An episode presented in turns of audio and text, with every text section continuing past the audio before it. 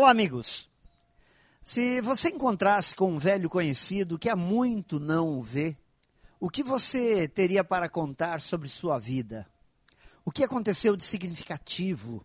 Mudanças? Muitas. Quais foram?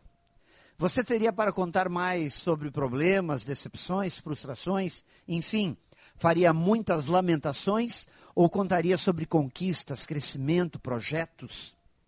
Você iria transmitir a seu amigo uma imagem de empolgação em relação à vida?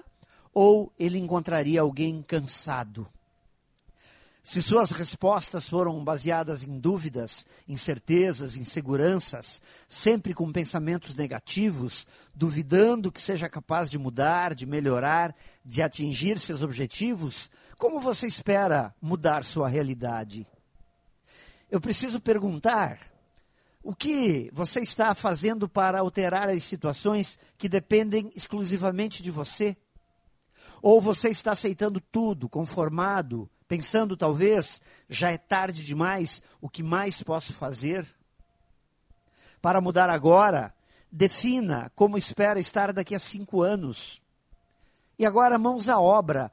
O futuro, nós sabemos, não nos pertence, mas devemos fazer muito bem feito tudo que está ao nosso alcance agora, neste exato momento.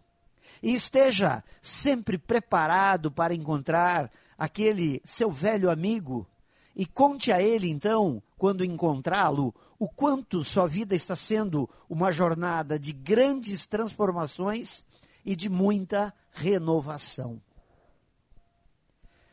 Pense nisso e saiba mais em profjair.com.br. Melhore sempre e tenha muito sucesso!